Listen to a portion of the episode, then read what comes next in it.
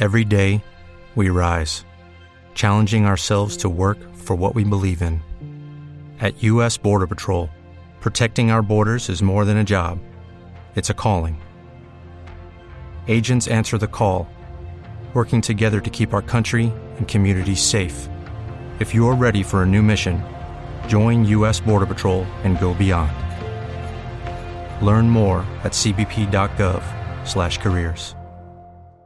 En Sherwin Williams somos tu compa, tu pana, tu socio, pero sobre todo somos tu aliado, con más de 6.000 representantes para atenderte en tu idioma y beneficios para contratistas que encontrarás en aliadopro.com. En Sherwin Williams somos el aliado del PRO.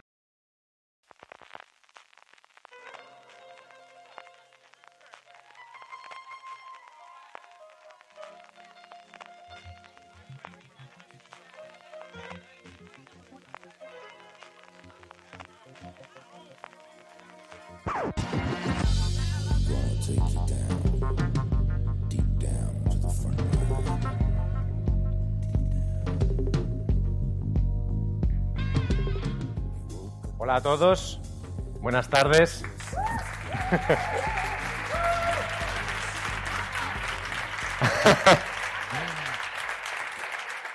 Gracias por acompañarnos en este primer Fuera de Series Live. Nosotros somos Fuera de Series, hablamos de series, escribimos de series, pero antes de comenzar esto es importante que escuchéis a la persona que inventó todo esto. Gracias a él estamos todos aquí. Hace mucho, mucho tiempo en una galaxia muy, muy, muy lejana se creó Fuera de Series y quien lo hizo fue CJ Navas.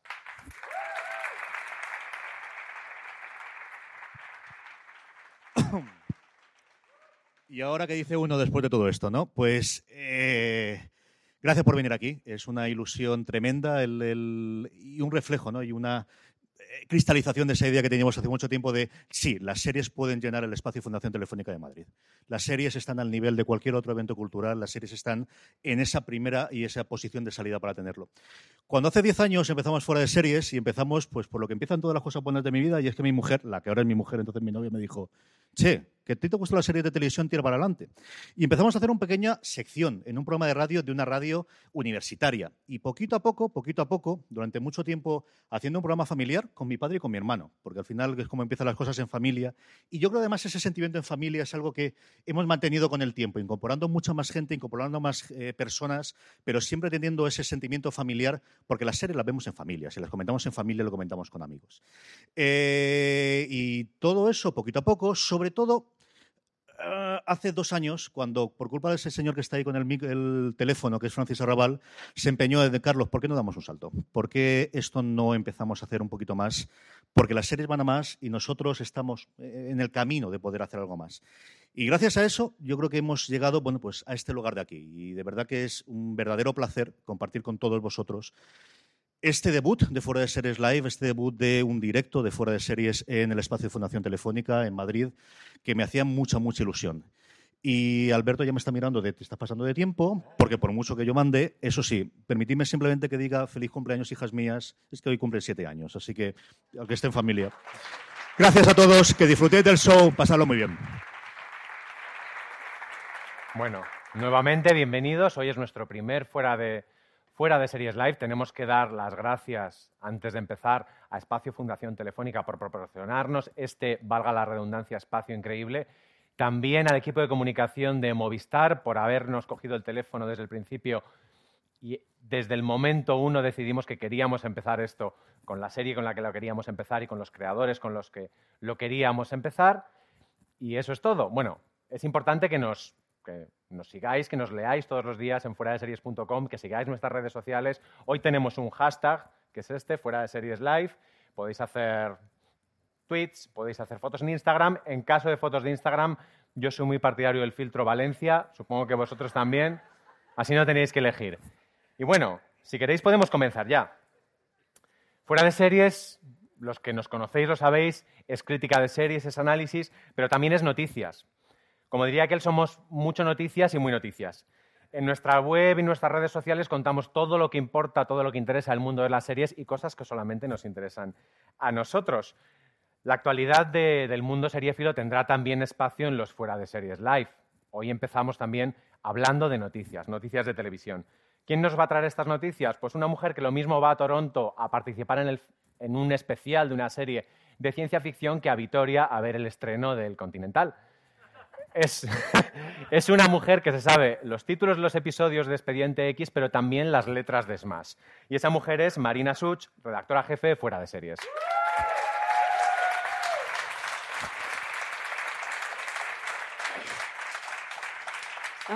Bienvenida, Marina, a esta casa que es un poco la tuya porque eres mi jefa. Eh, bueno, eso lo tendremos que discutir. además, ni siquiera me he presentado. Yo soy Alberto Rey y colaboro desde hace relativamente poco con Fuera de Series. Soy el becario, soy el nuevo. No soy el señor del mundo, como me llamaron una vez en un evento. Bueno, eh, esta ha sido la semana de los Emmys. Tenemos que empezar, evidentemente, hablando, hablando de los Emmys. Pero a mí me da un poco de pereza hablar de las categorías de drama, porque como ha habido un poco la pedrea, para que todos se queden contentos, tampoco es tan interesante. Han ganado todos realmente y no ha perdido ninguno. Me interesa mucho más hablar, hablar de comedia, porque hay un titular que leí yo en un periódico al día siguiente que decía la mejor comedia para los semis es una serie desconocida, pero no lo es realmente. No, no lo es, porque la mejor comedia para los semis es The Marvelous Mrs. Maisel o La maravillosa señora Maisel, como también eh, la han traducido en alguna parte. Y eh, esta serie eh, te cuenta la historia de Mitch Maisel, que es una ama de casa en Nueva York de los 50, muy judía, muy conservadora ella, tiene su vida perfecta, su boda perfecta, el marido perfecto, hasta que el marido deja de ser perfecto porque la engaña con la secretaria y la abandona. Y ella tiene una crisis, un meltdown, que dirían los americanos. Comprensible. Ah, muy comprensible, efectivamente. Y acaba eh, en traje de noche, en traje de noche en camisón, literalmente, en un club de comedia del Village en Nueva York y descubre que tiene talento para los monólogos de humor y talento para, para el stand-up comedy. Habla un poco de los creadores de esta serie, porque ganó cinco Emmys. Cinco, cinco, de los, cinco. de los tres de los cuales los recogió la misma mujer. Exactamente. O sea, la serie ganó mejor comedia, mejor actriz protagonista de comedia para Rachel Brosnahan, mejor secundaria de comedia para Alex Borstein, y luego ganó mejor guion y mejor dirección. Y lo recogió Amy Sherman Paladino, que probablemente muchos sepáis quién es porque es la creadora de Las Chicas Gilmore, solo que por las chicas Gilmore nunca rascó nada. Y por esta serie que ha creado con su marido, con Dan Paladino, pues de repente se han visto en la cima del mundo directamente. ¿Es para tanto? La serie está muy bien, yo creo que sí que es para tanto, es muy bien, está muy bien, es muy divertida y además ellos tienen esa marca de la casa de diálogos en plan de dichos como si fueran todo ametralladoras, con mucho ritmo. Sobre todo si os gustó las chicas Gilmore, os va a gustar mucho Mrs. Maisel. ¿Habrá segunda temporada? Hay segunda temporada, pero de estas cosas de la promo no hay fecha todavía. Dicen que para finales, antes de finales de año, pero no hay fecha. Bueno, otra serie que está ahora también negociando, que probablemente la tenga, una segunda temporada, es el bombazo de la BBC este año en, Reino Unido. Bueno, además, un bombazo, bombazo con todas las de la ley. Eh, es esta serie es Bodyguard, a lo mejor ahora no os suena, pero os va a sonar porque Netflix la va a estrenar eh, el mes que viene en España. Y mm, esta serie, de hecho, es tal bombazo que ha sido el mayor estreno para la BBC en drama en la última década. El primer episodio en directo lo vieron 7 millones de personas y luego en esa semana, a través del diferido, el e-player de BBC y tal, lo vieron tres millones de personas más. La serie consigue una cosa que es muy difícil en los dramas, que es aumentar de audiencia semana a semana. Gracias a los visionados online, probablemente. Sí, sobre todo porque el e-player de, la, BBC, que es como el a la carta más o menos aquí en Televisión Española, funciona muy bien y acumula cada vez un porcentaje mayor de, de Funciona muy bien, entonces no es como el a la carta de televisión española. En fin, era una comparación fácil, pero funciona mucho mejor, efectivamente, funciona mucho mejor. Eh, ¿Dónde la podemos ver? Eh, la podemos ver en Netflix y lo que vamos a contar de qué va también un poco es la historia de un veterano de guerra con un pasado así chungo, con mucho trauma, que le asignan el trabajo de proteger a una política polémica y que en teoría está en el centro de un supuesto complot terrorista. Pero que sepáis que al protagonista, que es Richard Madden, se le ve el culo, que es de lo que llevan hablando en Inglaterra toda la serie. Llevan seis capítulos hablando solamente del culo de Richard pero Madden. venía de Juego de Tronos. Ya, pero habrá gente que en Juego de Tronos no lo vio a este hombre, yo que te diga. Bueno, porque en Juego de Tronos normalmente se suele, se suele enseñar el culo. Otra, otra producción que ha anunciado Netflix esta semana es, digamos, peculiar. Yo tengo que leer el nombre porque se llama Avatar The Last Airbender. Eso es. Dime por qué tengo que estar pendiente yo de una serie que junta los títulos de las dos películas que más odio de la historia. Porque una de esas películas que más odias de la historia, en ¿Cuál? realidad, que es la de M. Night Shyamalan, Que es la que más, es la que más, de las dos, la que más. sí que yo creo que él también la quiere olvidar. Todo el mundo la quiere olvidar que vio esa película. Eh, pero esa película en realidad es la adaptación de una serie de dibujos animados que en España se llama Avatar, la leyenda de Aang. Es una serie de Nickelodeon, está considerada un clásico moderno de la animación infantil. Del cual yo estoy escuchando hablar hoy por primera vez. Eh, yo me la he visto entera y también he visto la secuela, La leyenda de Korra, buenísimas, muy recomendables. Eh, y lo que va a hacer Netflix es una adaptación en imagen real de esta, de esta serie de Avatar. Y además la va a hacer con los dos creadores originales, que son Brian Konietzko y Michael Dante Di Martino, que reniegan de la película de M. Night Shyamalan, por ejemplo. Lo que pasa es que no hay, no hay todavía fecha de estreno, no hay actores, solamente hay una imagen, un concept art, y ya está, no sabemos nada más. Esto es muy de web de series de televisión. Estamos dando la noticia de una foto que nos han, Sí, básicamente. que nos han enviado Básicamente. en una nota de prensa. Bueno, ya que estamos hablando de rarezas y de cosas que no esperábamos, lo que sí que se ha estrenado esta semana es la tercera temporada de una serie que no es una serie, pero es una serie y que se llama serie, además. Efectivamente, que es, podríamos decir que los podcasts son las nuevas series. ¿De qué estamos hablando? De Serial. No pasa nada si no sabéis de qué va Serial, os contamos lo que es Serial. Es un podcast de- Semanal. semanal, además es de la radio pública de Estados Unidos.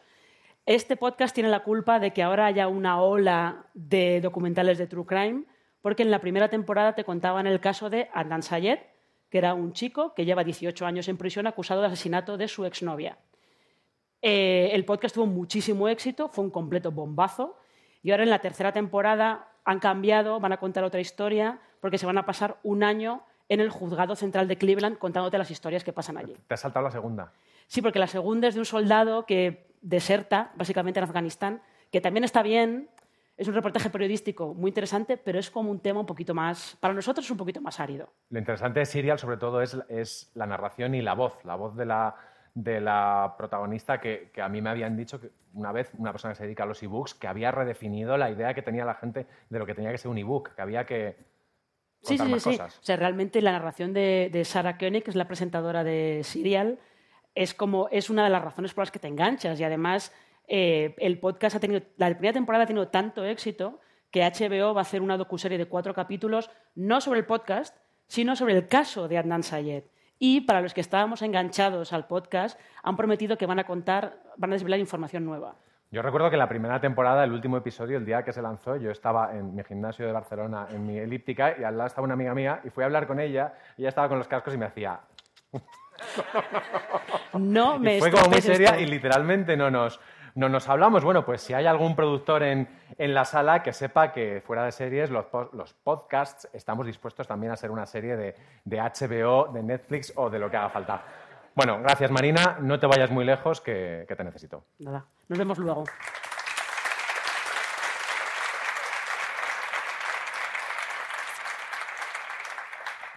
En Fuera de Series nos gustan los creadores de series y creemos que sus voces son las más adecuadas para hablar de las series que escriben, de las series que crean. Nuestra idea, es invitar en cada uno de nuestros programas a algún guionista, a algún creador de series para que nos cuente cómo es su serie, cómo son las series que le han inspirado y en general cómo es la vida de un creador de series. En principio íbamos a hablar con Shonda Rhimes y con Ryan Murphy, habíamos quedado en que vinieran, pero justo ese día tenían el cumpleaños del perro de Jessica Lang y Priorities. Nuestro plan B era Aaron Sorkin, pero nos pidió cuatro asientos de avión en primera, uno para él y tres para su ego. Así que un fuerte aplauso para nuestro plan C, Miguel Esteban y Joaquín Reyes, creador y estrella respectivamente de Capítulo Cero.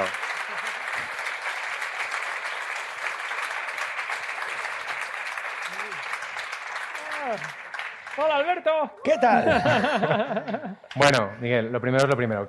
¿Qué es Capítulo Cero? Eh, bueno, eh, realmente el capítulo cero es una serie sobre todo de Joaquín y de Ernesto, la que yo he escrito con ellos. Qué humilde eres, Miguel. Es que yo recuerdo que una vez, esto lo voy a contar, estaba entrevistando a Raúl Navarro y a Miguel y estaban a punto de contármelo, pero no se atrevían porque decían, este lo va a cascar. Y me decían, estamos haciendo una cosa. Y yo decía, pues estaría guay que hicieran como un Black Mirror aquí, pero en comedia. Y de repente se miraron como diciendo, Y dijimos, Sí. lo que tenemos es mucho peor. Y dijimos esto. Bueno. y te robamos la idea. No, pero sí que era. el- eh, hay gente que ha hablado del Black Mirror chanante por. por sí. y. Y seguramente y- es lo y más sí, cerca y es lo que- más cerca que. Que lo chanante puede sí, estar no, de es verdad Black que, Mirror. que- que no es una mala forma de definirlo. Con Miguel llevamos trabajando desde esa gran serie que era Mushoku Konut, la mejor sitcom. Eh, Y la última. y la- la mejor la Ahí se cerró la puerta. El alfa y el omega de la sitcom. Nadie dijo nada. Público en directo nunca y risas nunca más. Y no, bueno, pues eh, es una idea que tuvo Ernesto, lo de capítulo cero, y al final es como un, un homenaje a, al- a los géneros de ficción. Era una excusa para parodiarlos, eh, poder hacer muchas, muchos, much- o sea, parodiar muchos géneros distintos. Cada capítulo de capítulo cero se supone que es un piloto de una serie que no existe ni existirá. A pesar de que ha habido gente, tampoco mucha, pero algunos que han dicho, jo, estaría bien un segundo capítulo a lo mejor de Crimen se escribe con C o... Y, pero no, la idea es ir haciendo, o sea, si hubiera segunda temporada, que cada capítulo siga siendo un capítulo cero de, un- de una serie. Luego tenemos algunas, algunas ideas que daros para Ay, capítulos de la segunda temporada. No son de pago, ¿eh? Eh, Yo vos- apropiarme ideas ajenas es mi especialidad. Jamás. A mí se me da fenomenal también. Jamás, Jamás, jamás, lo hago, perdona. sí, sí. Vosotros habéis trabajado muchas veces juntos, pero tú llegaste al universo chanante después, o sea, no estás desde, No, yo- desde el principio. ¿Qué va? Yo, a mí me llamaron para Museo Conut. Ujú. Hice un cameo, en- hice un sketch en Muchachada, que me hizo muchísima ilusión. ¿Tú no te acuerdas de eso? Sí, ¿cómo olvidarlo? Yo llegué por Ernesto. Ernesto era el que quería que entrara, no este cabrón. Eh, no, no, que va. Yo estaba en el intermedio cuando me llamaron para trabajar en, eh, el Museo Conut y me hizo muchísima ilusión porque yo era muy fan. Y entonces les jodí la carrera. Pero a mí me parece muy interesante porque tú aportas al universo chanante, digamos, una- la parte externa. O sea, está el chanantismo enloquecido y yo veo, que, por que ejemplo... no vamos a decir quién es, el charantivo enloquecido. No, no. El charantivo más racional y más serio. y luego está Miguel, que es el que aporta un poco No, de- está el, el mundo chanante, que es como el mundo más caótico, y luego el mundo súper controlado de la, de la comedia muy clásica, porque yo en muchos capítulos cero veo, veo 30 Rock, veo Parks, veo Portlandia, o sea, veo Ajá. cosa muy escaletada y muy... Eh, sí, aquí realmente era un, un- un intento de hacer eso, de hacer algo, algo diferente. O sea, Museo Conut, dentro de, en sus códigos, era más, más canónica, era más serie que, que, claro, por supuesto que lo era Chanante que Muchachada, que eran sketches, pero se quedaba en una, eh, en, eh, una sitcom clásica, con- a medio, a medio camino con el absurdo. Aquí nosotros queríamos, más que hacer una parodia, hacer un homenaje de series. Hacer un homenaje de series lo que te permitía entrar en muchos códigos. Era una cosa Hay divertidísima. hay- a mí algunas me hacían un poco una parodia, ¿eh? Sí, sí, sí, es Sí. una parodia, pero, pero, Sí, pero si te das cuenta, la- sin, lo- sin- sin despreciar que haya una historia, que los personajes tengan, tengan profundidad. O sea, que decir, queríamos que, que- que tuviera, que pudiera ser un capítulo solamente con una pequeña vuelta de tuerca más de Sí, que, comedia. que el funcionara la historia, no que al final fuera una sucesión de sketches, sino que, que la historia mm, interesara hasta el final y, y ese era el mayor reto de, de este... Y también, o sea, la, ter- la- bueno, no, no la tercera parte de- del equipo, sino de realmente el que ha dirigido los capítulos, salvo el de Space Universe, que lo dirigió Raúl Navarro y Miguel Esteban, que es Ernesto. Ernesto eh, es conocido por ser un, el galán de la comedia, pero es un tío que dentro de ese continente que es su cabeza, que es muy, muy hermosa, tiene mucho, tiene mucho dentro. O sea, Ernesto es, un- es una persona que sabe muchísimo de comedia, ve muchas, o sea, lo ve todo y cuando nos ponemos a escribir, muchas veces él tiene ya un- la idea, la estructura. O sea, eh, yo en ese sentido soy como más arrebatado, más impetuoso. Sí, las, las, O sea, eh, una de las frases que más oigo es, déjate de chorrada, Joaquín. Déjate de eso, chorrada, doy, fe, doy fe de que es cierto, esas O sea, reuniones en, en tu despacho. Déjate de chorradas, me dice. Bueno, a veces era eso y a veces simplemente un carraspeo que ya se entiende por lo mismo. No, pero que, que- que es eso. Sí, o sea, queríamos... pero realmente sí queríamos hacer algo más, eh, más centrado, más, más clásico y más que una estructura más, más sólida. Y, y es muy divertido para nosotros. La No, sé es que cuántos cuántos episodios habréis visto de capítulo cero. El primero, el primero es muy divertido, pero relativamente lineal. El segundo es una estructura loquísima Sí, ese lo y de reloj, además. Sí. Sí, ese lo escribimos con Mark Creuet, que, fue, joder, que, es un, que es un escritor increíble y director, el director del Rey Tuerto y de Pop Rapid, que es acojonante también. Que es el que comienza siendo Nip Tuck, luego, Sí, es, luego es la hora de Bill Cosby de y luego sí. es... Luego o ya, cosas luego de ya- casa. Es cosas de casa, yo vi Bill Bueno, Cosby. sí, es cosa- sí, eh, era esta todo. comedia, comedia negros. de negros. no queríamos decirlo, pero... Eh, y claro, ahí el- ese, ese giro que, que, que intentábamos que hubiera en cada capítulo, ese- esa vuelta, aquí es una vuelta, o sea, es un- de repente cambia de códigos, cambias de... Es un cambio mm, eh, muy, muy impactante, ¿no? Eh, nosotros somos muy fan de las comedias de negros, a mí me encantaba. El, el show de Bill Cosby, ahora el pobre Bill Cosby, bueno, el pobre. El pobre, el pobre Bill Cosby.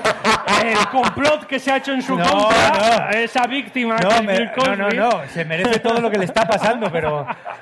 Señores, Ese hombre que favor. solamente quería drogar un no, poco. no, y- no, no, no, no vayas por ahí. Señores de edición de este podcast, por favor, eh, tachen este minutado en rojo, Simplemente- que luego hay que quitar. No, que vaya, era una de mis series favoritas. Antes de saber que violaba a mujeres. Nadie nos olíamos la tostada.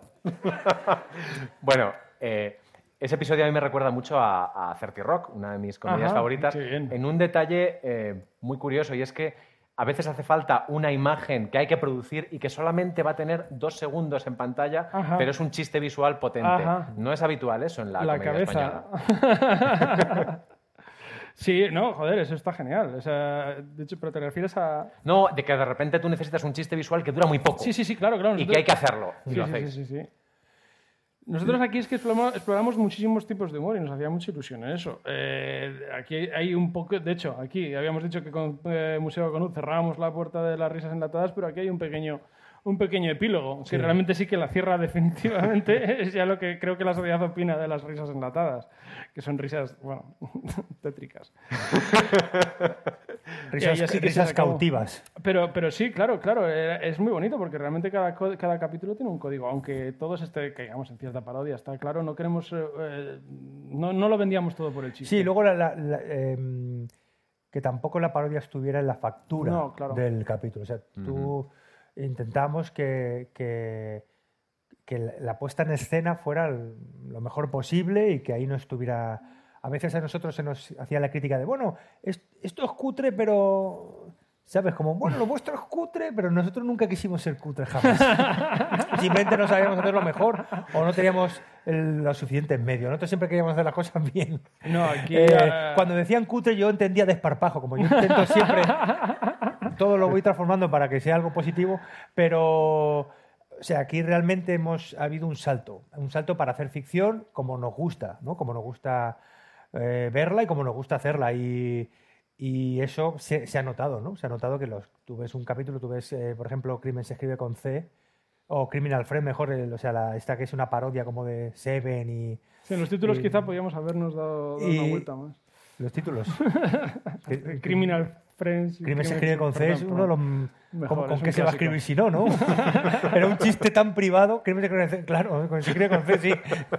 Pero es- eso, o sea, lo que queríamos era que, que los la factura, la, el- el- o sea, la imagen, el- cómo estaba hecho, estuviera a la altura de lo que queríamos Y aquí parodiar. ha ayudado mucho el dinerete de Movistar. Sí, el dinete de producción 7 de Siete Siete de de acción, Acción. que era lo primero que producían como ficción, la productora de Pablo Motos y Jorge Salvador.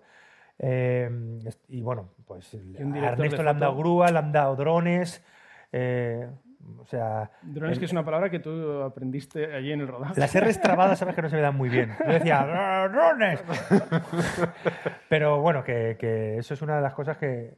Y habéis que- podido hacer episodios de media horita. De- claro, es- desde luego 25 nosotros... minutos, 25 minutos, sí. Eso sí que nosotros hemos sido, en, toda- entre lo- en todo lo que hemos hecho juntos y todo lo que hemos hecho separados, somos de los privilegiados. Que solo yo creo que entre hecho- todo lo que habéis hecho no hacéis un capítulo Hospital No, Central. no, no, ¿eh? jamás, ¿eh? Pero imagínate, del Continental. ¿Cuánto era que habéis mencionado antes? Que yo lo tengo a medias todavía.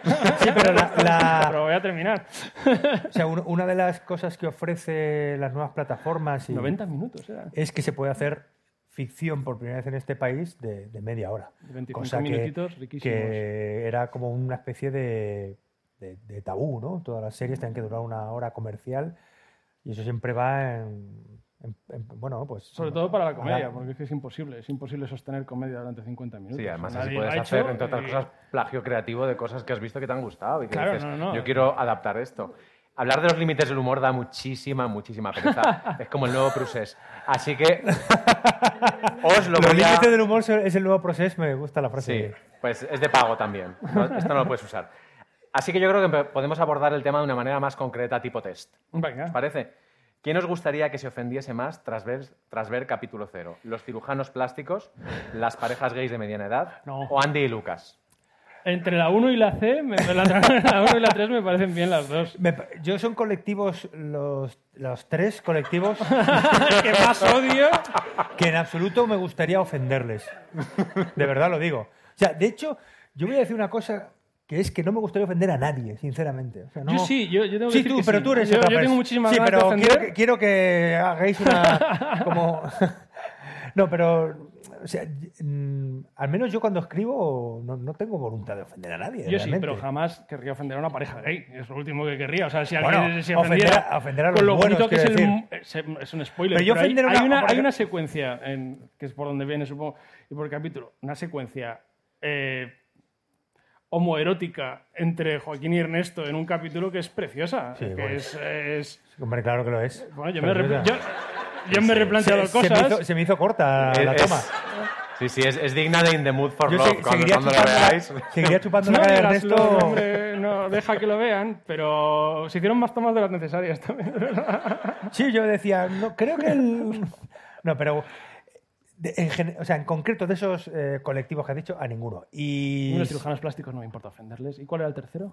Andy y Lucas. Andy Lucas. Como colectivo, bueno, también los podemos usar como colectivo. Claro, es un colectivo... Se ofenden fácil, ¿eh? Se ofenden fácil. Pero es que también... La verdad es es que que le buscan las cosquillas. no porque la sabíamos- última polémica, No sabíamos lo que iba a pasar. Ha venido muy alto, muy a cuenta.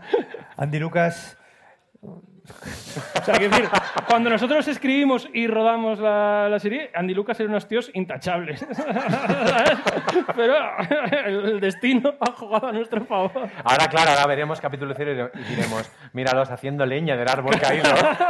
Lo que queremos que parezca. Como en otras ocasiones, atinamos sin saberlo. O sea, yo es- A mí me pasaba cuando veía ese, ese segundo episodio que, que veía a, a esa pareja, lo- los negros que llegan a la, a la- al matrimonio negro que llega a la, a la consulta a los cirujanos plásticos y yo decía, mira, qué bien, necesitan unos, unos personajes negros y usan actores negros. Y luego dije, un momento.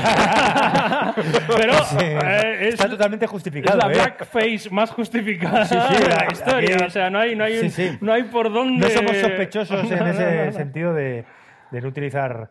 Y de hecho, habla- hablé mucho precisamente con, con los actores que hacían esos personajes de, de- de la cantidad de clichés y prejuicios que hay en torno a los actores negros, eh, siempre los mismos papeles, eh, acentos africanos y, y que, y que están muy limitados. Y él, él me lo contaba, yo hubo un momento que desconecté, pero por mi mentalidad colonial, pero joder, tenía mucha razón. bueno, hemos visto... Podéis aplaudir Aquí si queréis, ¿eh? Ven, ven aquí. que es donde yo Ven aquí, ¿dónde marco, vas? una, marco una línea y un voto particular. Hemos visto que este segundo episodio, perdón por el spoiler, empieza siendo Nip Tuck, luego se convierte en Una cosas de serie, casa. por cierto, rarísima, Anita, porque Una de mis favoritas. eh, muy difícil de conseguir, porque quisi- quisimos revisar la, la serie, Para vimos el piloto y luego queríamos ver, porque yo me acuerdo que vi la primera temporada, me parece que le emitió la 2, cuando estaba, cuando emi- entonces en la 2 se emitía A dos metros bajo tierra, Mujeres desesperadas, y, y está totalmente descatalogada, Anita. Y es muy culebrón esa serie, eh, o sea, muy el- culebrón, realmente. El, el mayor culebrón Sí, sí, sí, de o sea- manipulación sexual de la historia. Pues este capítulo hemos dicho que comienza siendo eh, Nip Tuck y luego se convierte en cosas de casa. Entonces Mm. os propongo también dos, dos mezclas de, de series, a ver cuál os gusta más para la siguiente temporada de apunta, Caballero Miguel. Vale. La opción A es La peste se convierte en las chicas de hoy en día. La opción B es Vergüenza se convierte en un paso adelante. Y la opción C es La zona se convierte en la carta de ajuste. Y la- A mí creo que la peste se convierte en las chicas de hoy en día me gusta mucho. Es que las chicas de hoy en día, no, no- ¿cuándo, cuándo la hemos revisitado por última vez? Porque yo, lo, yo lo flipaba. Chicas de hoy en día. Como cara y como cruz. cara y cruz, como, sombra y luz, Es siempre que no sabemos la puta sintonía. Era muy buena, ¿os acordáis de...? Buenísima. Joder, Carmen Conesa. Carmen estaba ahí, Conesa hostia. y Peña, ¿no? ¿Cómo se llamaba? Diana Peña. Peñalver. Diana Peñalver, por Diana favor, Peñalver, un sí. respeto. Que hizo Sí. Brain Dead con Peter Jackson. Exactamente. Joder, Un aplauso joder. para ella, sí, señor. Mi cabeza cabe en tantas cosas como en la de Ernesto Sevilla. Miguel, si tuvieses que envi- elegir un episodio de la serie para enviar a Joaquín a los Emmy, ¿cuál enviarías? Eh, joder, qué difícil. Eh, uno, lo, hemos- uno lo he dirigido yo, así que no soy... No, pero no es el mejor director, es el mejor actor. Mejo- Ah, para enviar a ¿Cuál Joaquín. dirías? Este es el episodio en el que él está mejor. Hostia, eh, Criminal Friends. Ahí estoy. Ahí Friends, que soy un actor aparte, de carácter. Aparte, es, ese capítulo lo escribieron Sergio Sarria y Luis Mi Pérez, otras dos personas que es una maravilla que hemos trabajado con gente increíble y dos guionistas alucinantes. Y Criminal Friends, que el look de Joaquín es espectacular. Está muy bien, también un poco acertando por error, como has dicho tú antes. Sí. Porque se quería hacer un Morgan Freeman, pero no había dinero para hacerlo negro. Pero Morgan Freeman es en el primer episodio. No. Bueno, un poco sí. No, Sí, bueno, es un ahí- Morgan Freeman, sí, es una especie de negro albino. Ahí hay un negro Al albino. final hay muchos negros ah, es- Claro, hechos por, por un es blanco. verdad, hay dos negros albinos. Pero No, pero aquí en Criminal era eso. sí, Entonces sí, era- era el, claro, era el, el- el personaje del policía inspirado en Morgan Freeman totalmente. ¿no? Totalmente. Y al final conseguimos ese. A mí, yo no sé si esto lo sabía y me gusta mucho mm, caracterizarme, me gusta mucho las pelucas, me encantan las prótesis de silicona. O sea, solo leer el pegamento me, me- me- me pongo contentísimo y, y a mí me ayuda mucho. eh, todo lo que sea cubrirme me ayuda para crear. Y ese personaje de repente con la nariz aguileña y la perilla, cuando ya me viene el espejo dije, ostras, ya, ya está. de Además estaba un poco ronco y me venía bien porque como yo tengo una voz así meliflua, venía bien esa voz grave y la verdad es que, qué demonios, hice una creación genial. Otra genialidad, Es- por dentro de sus posibilidades, yo creo que tocó techo. Me has, me has pisado un poco la siguiente pregunta, porque te iba a preguntar, Joaquín, que si tuvieses que enviar un episodio de la serie para competir por el Emmy a la mejor peluca, ¿cuál sería? Hombre, la peluca de negro albino de Tertulianos me encanta. Me parece que, que, eh, además eh, reivindico el trabajo de, de- de los compañeros y las compañeras de, de peluquería, de maquillaje, que es, bueno, lo- es Nacho Díaz, que nos ha acompañado desde la hora charante. Y esa peluca me encanta. Y la peluca que hablabas que me parecía el marido de Nicole Kidman en Puntada sin hilo, esa peluca es un poco Puig Corbé antes de ser Sí. soberanista. Para mí era, un era Eh, más Julia Otero, esa peluca. Julia Otero también, sí, sí, sí. Estamos hablando de buen pelaje en cualquier caso. También, también me, me parece que es un Emmy a la mejor peluca. Esa peluca estaba muy bien. Las pelucas ahora hay un nivel buenísimo en pelucas. Muy buen nivel. O sea, no, esto, no os tenéis que preocupar Pablo por el, por presente de las pelucas, no os preocupéis. Preocuparos por otra cosa, pero por eso no. Porque hay muy buen nivel ahora mismo de pelucas. Y yo que trabajo mucho, la- ahora la peluca sintética se puede peinar, se puede secar, se puede lavar sin problemas. ¿De acuerdo?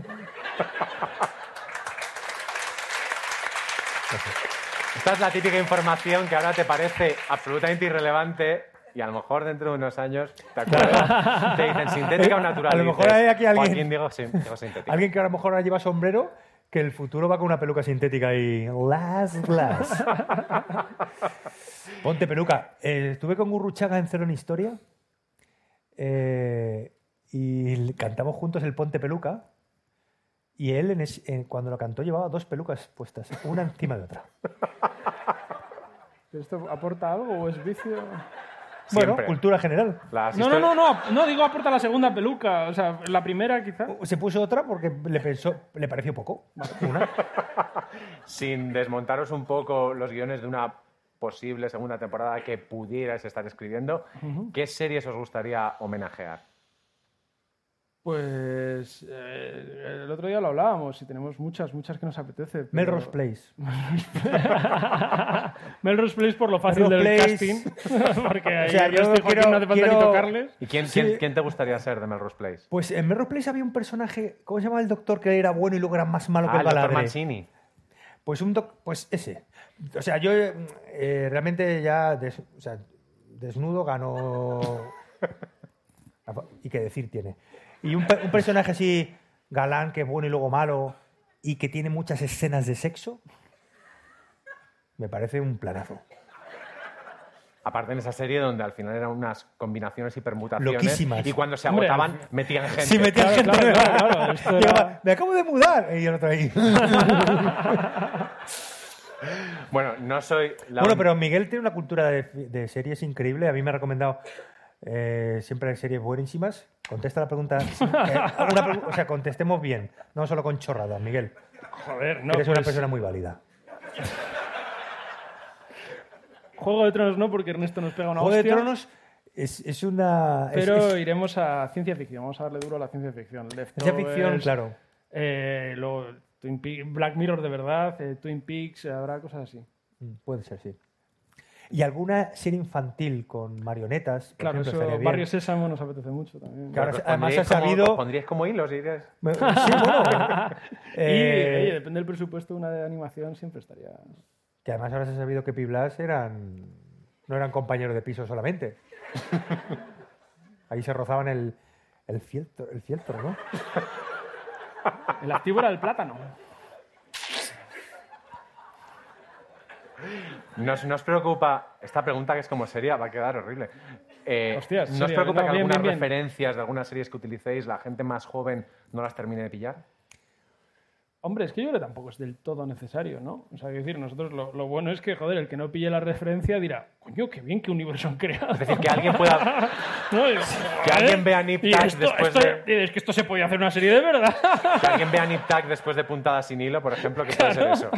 No, pero esa, fue un- Y si esa- no mira la fecha, esa referencia, pues es esto que nos llevamos. esa referencia que, que- que es verdad que es una referencia bastante eh, freak, porque es una serie que tampoco tuvo mucho éxito en España, tampoco tuvo mucho éxito en Estados Unidos.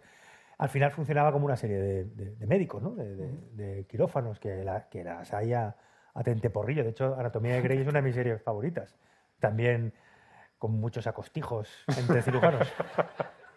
Pero no, el real- tiene que funcionar sin que pilles la referencia. Eso es, el, esa- es la idea. al final es un, es un más que una serie es un género que queríamos. ¿Y series españolas o es demasiado fácil y es demasiado fácil caer en la parodia? No hubo una idea de, de hacer cuéntame y darle sí, cuéntame y que al final fueran Y el fin de la comedia, pensábamos hacer una parodia.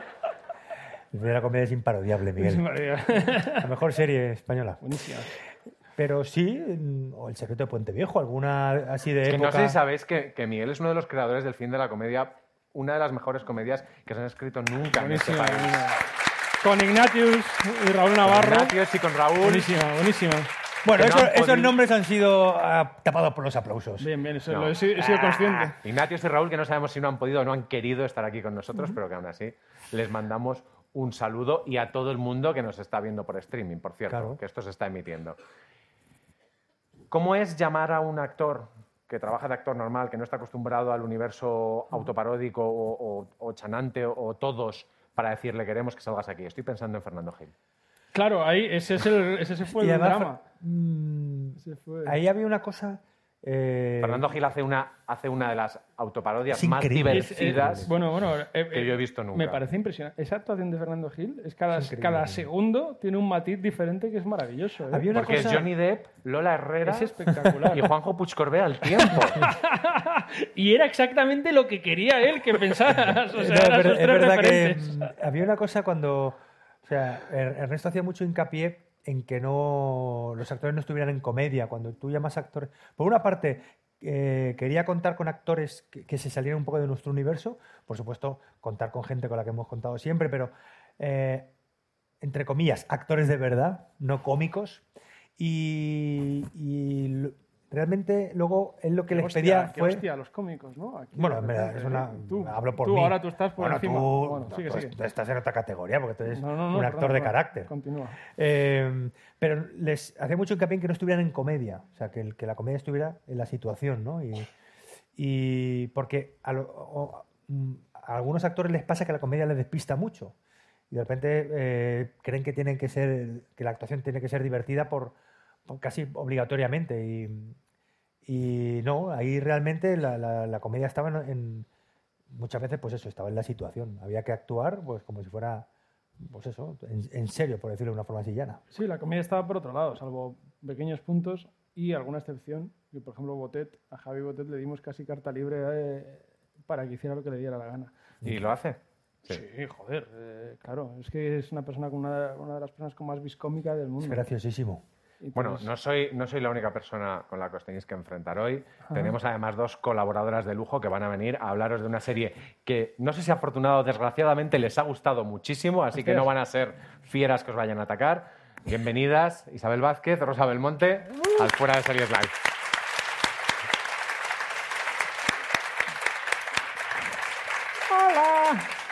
Regaladles un poco los oídos porque los creadores de series españolas no están acostumbrados a que les digan, oye, me ha encantado. A mí me ha parecido, hemos estado haciendo un previo y hemos eh, destripado ya un poco eh, lo que aquí queríamos comentar, pero enhorabuena, eh, a mí la serie me ha encantado y tengo una pregunta que haceros. Eh, todas las, eh, todos los capítulos tienen un giro al final, en el, en el tercer acto cambia menos el de Star Trek, que tiene una, digamos, una unidad eh, temática, por lo menos, o sea, no salimos del Ojo, código. se la ha visto entera, ¿eh? Me la he visto Ojo. entera. Bueno, pero, pero si hay un giro, lo único que está no está Sí. al final, está en el medio. Sí, efectivamente, pero no es, eh, digamos que sal- sale un poco de lo que es la estructura. Era, ¿Fue una cosa que salió así o era intencionado? o- Eh, en ese capítulo, que lo escribimos Raúl y yo, eh, Raúl Navarro y yo, eh, lo que pasó es que, mm, joder, yo- a nosotros nos gustaba mucho Star Trek, el original, pero, pero nos volvimos a revisitarlo y nos emocionamos con él, nos emocionamos con él y nos hacía mucha gracia el giro, pero el giro nos... No queríamos que destruyese la historia. Claro. O sea, queríamos recuperar la historia, recu- volver a Star Trek. O sea, y nos parecía que encajaba muy bien el hecho de una historia. Hicimos la, la- escribimos la mejor historia de Star Trek que se nos ocurrió, pura y dura, que pudiéramos hacer, con un poco más de comedia, evidentemente, que ya había en el Star Trek original. Y luego el giro lo metimos en el sentido de, en el momento que también creíamos que la trama le venía bien de, de los tiempos muertos, que nunca jamás vemos en Star Wars ni en, ni en Star Trek. Es, joder, las últimas de Star, de Star Wars a mí me han petado la cabeza porque, porque ya la galaxia es como, es como una puta calle. O sea, puedes ir a ver a un colega y dices, ¿dónde está Rafa? Dice, Rafa está, Boba Fett está aquí en el tercer, vete allí, está ahora mismo en el, en el bar de la esquina. O sea, ¿os acordáis en, en la, creo que es en la anterior, cuando dicen, vete al casino de no sé, del planeta no sé Ahí dónde. están todos ahí. Y, y está allí. Sí, o sea, ¿cómo puede ser que te diga alguien desde un planeta por videoconferencia a tu planeta, vete a verle a no sé quién, a otro planeta que estará en el casino a esta hora cuando? o sea, eso implica un mes, unos días de viaje, ¿no? A otra galaxia. Y me parece que, o sea, como eso no, no se trata en las películas de ciencia ficción, aunque Star Wars es más fantasía, eh, esos tiempos muertos nos hacía mucha ilusión. Y queríamos eh, de repente convertir de Star Trek en The Office, pero. pero volver, pero volver. Reto conseguido. Claro, pero volver a, volver a la trama, volver a la trama sin perderla. O sea, no queríamos que, que se Si perdiera no la hipotecar historia. la historia que se planteaba, que además tiene un final Está muy súper bien, bonito. muy, muy bien bonito, armada toda la con historia, un, sí. con un cameo final. No lo digas, no lo digas. Claro, claro, claro. No lo digas. No, no, no digas, por favor. Del fin de la comedia. Ahora ya sabéis que hay un Del cameo fin final. de la comedia. Del fin de la comedia. Bueno, mi actriz fetiche, si puedo decirlo. ya. No quiero hacer nada sin ella nunca más. Os diré que una de nuestras, de nuestras frases favoritas los últimos días, porque somos amigos los tres, es ojico junticos y el culo panadero, El culo panadero. que es la gran Sí. frase del segundo Sí, episodio. que es la frase de- de- del segundo capítulo, que es el de Niptar, donde es verdad que te he dicho que parecía Kate Urban, el, el Troy parecía Kate Urban. Eh, Volviendo a Tertulianos, eh, a- a- me gusta eso que ha dicho Isabel, es decir, que, que empieza siendo una cosa y acaba siendo otra. Es decir, que al principio parece eh, mi mamá es boba de, de Santiago, ¿cómo se llama? Eh, bueno, bueno, mi mamá es boba, la, Sí, la película Mamá esta es boba, donde sí. la Perdulí se hace famosa, eh, luego parece V y luego acaba apareciendo la, la- la llegada. Eh, Y la clave por el medio. Y la clave, sí. Claro, claro. y, y quería, quería, quería preguntar, preguntaros, eh, en- eh, cuando es V, sale Frank Marwender. Sí, Frank Marwender, exactamente. Sin embargo, cuando es la llegada, uno de los personajes que hacen eh, avergonzarse del ser humano ah, es Inda. Sí, ¿Es porque le pedisteis a Inda que saliera y os dijo que no? Eh, eh, vamos a ver. Aquí, aquí está, hay un tema espinoso aquí. Uf, aquí has- hay, hay muchos melones. Hay muchos melones. Lo Eh, Primero, Inda es el mal y eso estamos todos de acuerdo.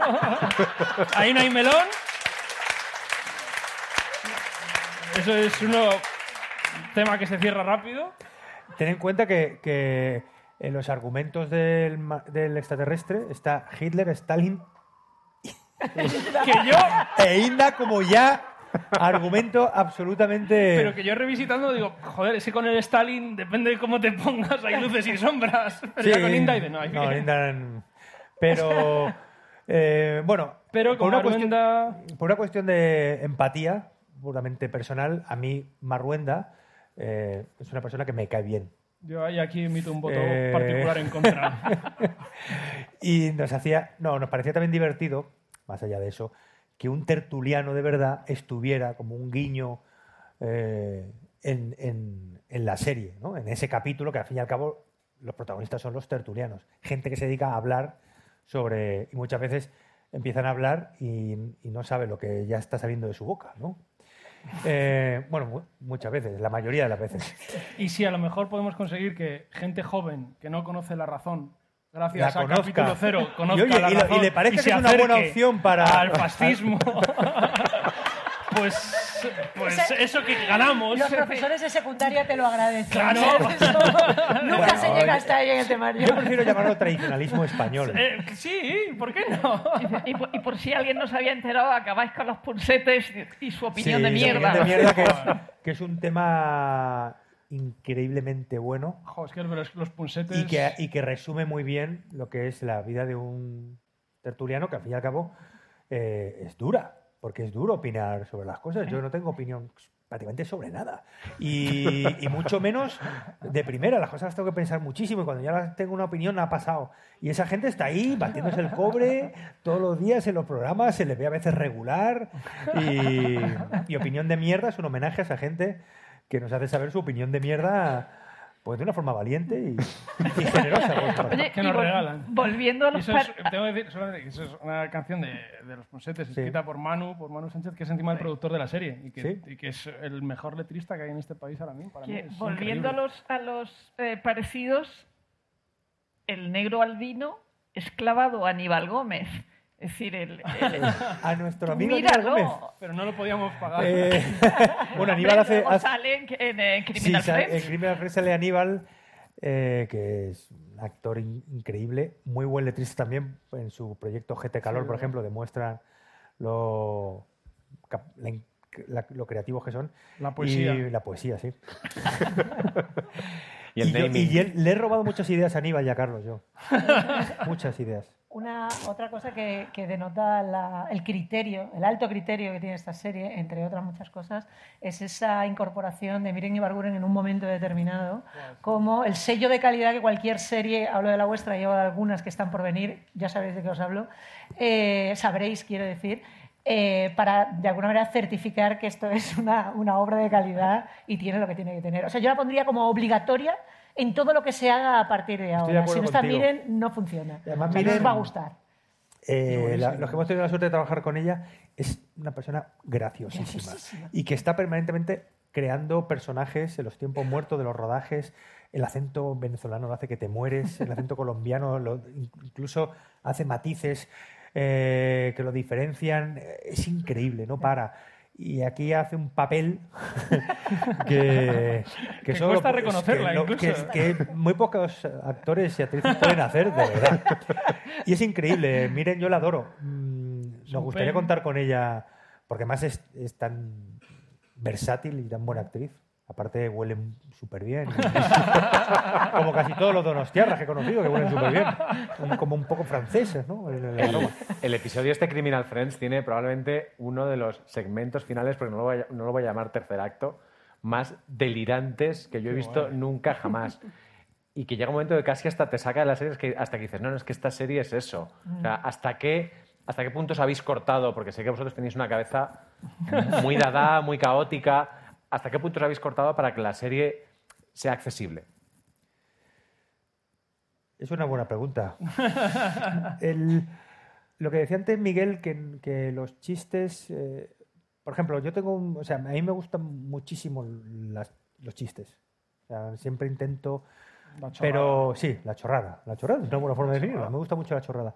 Eh, pero aquí, mm, o sea, lo que, lo que se intentaba es que eso no te sacara de la, de la historia, que estuvieran muy medidos, que no fuera una cuestión de acumular bromas, sino que, que no, eso no fuera, en, no fuera en detrimento del ritmo, de la historia, de la- del género que estabas parodiando, porque al final eso mm, podíamos eh, caer en, la- en el error de sacar al espectador de, de lo que estamos contando. Entonces, eso ha hecho que, el, que este, este formato sea más accesible que otros, porque estamos, nos hemos contenido más. Es verdad que, que al final nos hemos tirado un poco de las riendas y, y creo que este, este- esta serie que hemos hecho puede gustar a gente a la que no les hemos gustado nunca, como es tu caso, por ejemplo, que, que a ti te gustábamos poquísimo y te hemos recuperado.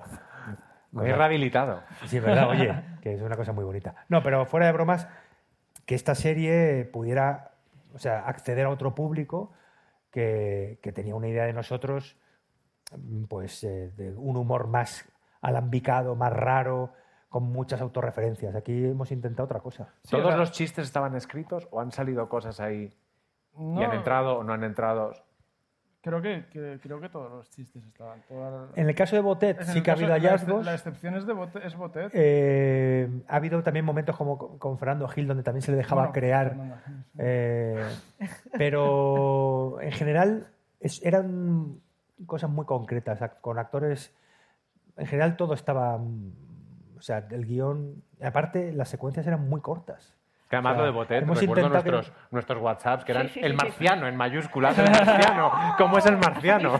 Es que nosotros, lo de Botet ha sido muy Que especial. por cierto, esto es un, un- un- un hallazgo de Miguel y Raúl, que era que Botet, por primera vez vestido de monstruo, hiciera comedia. Eso nos hacía muchísima ilusión, porque, porque Botet tiene dos cosas, es una persona muy especial, es una, persona de una de las personas con más talento y más talentos que, que conocemos, y es el actor que ha hecho de Mamá, que ha hecho de It, que ha hecho de Alien, es el monstruo de Hollywood, pero al mismo tiempo es Luis Tiges, o sea, es el tío más gracioso Sí. que te puedas imaginar. Es graciosísimo. Y, y claro, si hubiéramos podido de- disfrazar de Alien a Luis Tiges, pues hubiera estado muy guay también. pero es que nadie, no sé, ver, ver esas dos cosas juntas nos hacía mucha, mucha, mucha ilusión. Luis Ciges, ¿puedo contar una anécdota de Luis Ciges? No. ¿No? Sí. Luis Ciges, I'm the captain now. Luis Ciges estuvo eh, en la guerra civil y, un día lo pusieron de... dijeron, bueno, tienes que vigilar por si viene el enemigo, ¿no? Estaban como una especie de... en una fortaleza, ¿no? Bueno, entonces lo pusieron a- toda la noche a vigilar y era de noche, había mucha niebla y cuando se hizo de día se dio cuenta que estaba mirando a la pared. Estuvo él como centinela toda la noche girado, o sea, dando la espalda al frente y mirando la pared. Y es una muy buena metáfora sobre lo absurdo de la guerra. La guerra está mal. Gila, gracias a a Gila le hubiera encantado eso. Eh, yo tengo una pregunta sobre la manera de organizaros que, que habéis tenido, o no, o quizá no, eh, a la hora de escribir. Porque, como decía eh, Alberto antes, pues eh, con respecto a Museo Coconut o, o lo que habíais hecho vosotros antes en la, en la hora chanante, eh, pues eh, esto tiene, digamos, una, un empaque dramático eh, distinto, di- digámoslo de alguna manera. Entonces, ¿cómo os habéis organizado? ¿O juntabais los tres, empezabais a pichear allí todos y No, luego no, alguien era- se encargaba No, de esto es un escribir? trabajo que hay que hacerlo juntos y no te puedes ir con trabajo a casa. Cuando tú escribes sketches, cada uno puede tener ideas, viene de casa con el sketch, si hay que retocar algo, pero aquí eh, tiene que ser un trabajo donde estuviéramos eh, juntos escribiendo los sketches que, o sea, los capítulos que encargamos a Mark Wed, a Sergio y a Luismi. Eh, los escribieron ellos con unas ideas nuestras y luego los revisamos juntos, pero es un trabajo que hay que hacerlo eh, de una forma muy ortodoxa. O sea, o los sí tres. se eh, ser más porque hay veces que nos enfrentamos a problemas en la historia. Ha habido capítulos que, por primera vez en, en nuestro trabajo, hemos tirado guiones, cuando siempre nosotros sí. utilizábamos todos los guiones que escribíamos prácticamente. ¿Entraba todo? Tiramos un, tiramos un guion a, Yo he a hecho, dos he semanas hecho de una carrera con las primeras ideas que he tenido he hecho en mi carrera. O sea, nunca. O sea, lo primero que se me ocurría, ¡va, venga, pum! Cero autocrítica, venga, a lo loco. Y ahora no. Ahora digo, cuidado, cuidado, esto igual no. Otra cosa. Normalmente eso venía después de que Ernesto le dijera eso no. Pero valía Ernesto. igual. Qué no, tío. sí, es verdad que no, para las, por lo menos para las ideas y los, los capítulos que hemos escrito nosotros era un proceso mucho más ortodoxo. Sí, ¿no? pensar la estructura de bien y luego- Mm. estructurar y, y revisar y reescribir una y otra vez. Tú- Eh, con respecto-. No, no, solo, solo una cosa. Decir, antes has dicho que os decían que, oye, qué cutre es esto, pero qué bien, ¿no? Es decir, eh, la diferencia entre Laura Charante, Muchachada Nui, Coconut y esto, quiero decir, el presupuesto es muchísimo Bueno, más es el o no es tanto. Ese presupuesto y son 15 años también, ¿eh? Y que nosotros empezamos en la hora charante, éramos absolutos eh, diletantes, mm, no teníamos idea de nada y, y esto, o sea, son 15 años que al final, eh, por una cuestión de tiempo, aprendes, ¿no? Es verdad que ahora tenemos, o sea, pero en la hora charante tenemos medios para, lo- para, lo, para lo que éramos nosotros realmente, que éramos Ay, muchachada. gente, o sea, teníamos medios. Lo que, eh, siempre hemos, hemos tenido mucha suerte con los encargos que hemos tenido. Lo que pasa es que ahora también, eh, pues Ernesto es mucho, muchísimo mejor director, eh, es- tenemos más eso- experiencia. Eso es otra cosa de la que a mí me parece que hay que hablar, o sea, de lo, lo bien dirigida que es para mí. O sea, que Ernesto es, es, claro, es un cinéfilo increíble, realmente lo que ha dicho Joaquín antes, lo ha visto todo y realmente tiene una visión, tiene un ojo cinematográfico que hay que, hay que ver su película ya, ¿no? Hay que ver, aparte de la segunda temporada de capítulo cero, tiene que hacer una película. Una película de época, sí. Bueno, hay Eso un es lo que a mí me de- encantaría. hay un proyecto de película de Me época. encantaría hacer de, de falangista No, no de- guapo, ah. me encantaría, me encantaría, me encantaría. Que seduce doncellas, les promete llevarlas a Oviedo y luego las deja. Me encantaría, me encantaría. Ese es mi gran papel soñado. Rosa, cuando te enfrentaste a, a capítulo cero por primera vez, ¿qué, qué- qué esperabas y qué encontraste? No, no, yo, yo creo, creo- creo que fue Pe- Pepe Colubi que dijo, me está estallando la cabeza viendo tertulianos. O sea, esa- no, no, no tenía ningún... La verdad es que no había, le- había leído poco sobre ellos. Entonces, tertulianos dije, pero, pero- pero ¿esto qué es? Sobre todo ese momento en que daba la vuelta y, y- y que se iba para otro lado. Y luego con, con el de... ah, sin hilo, el de Niptar también. decir, ese momento de los lóbulos. Pero esto qué locura es. Adrián Torrevejano que le quedan fenomenales los lobulazos. Está- de hecho, se los está poniendo de moda. Se los quiso llevar puestos, los lobulazos. Y el culo panadero y los ojicos.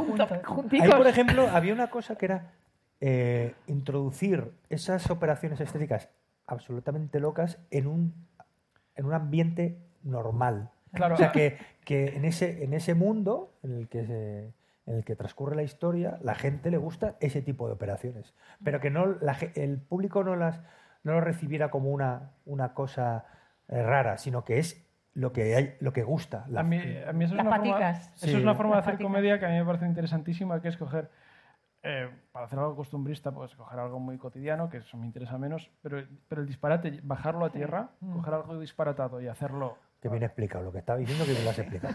Porque yo lo llamo para que sintetice las ideas que yo. Él las sintetiza y las concreta y se entiende. Hombre, Bajar a Y le tierra. pagas con cacahuetes.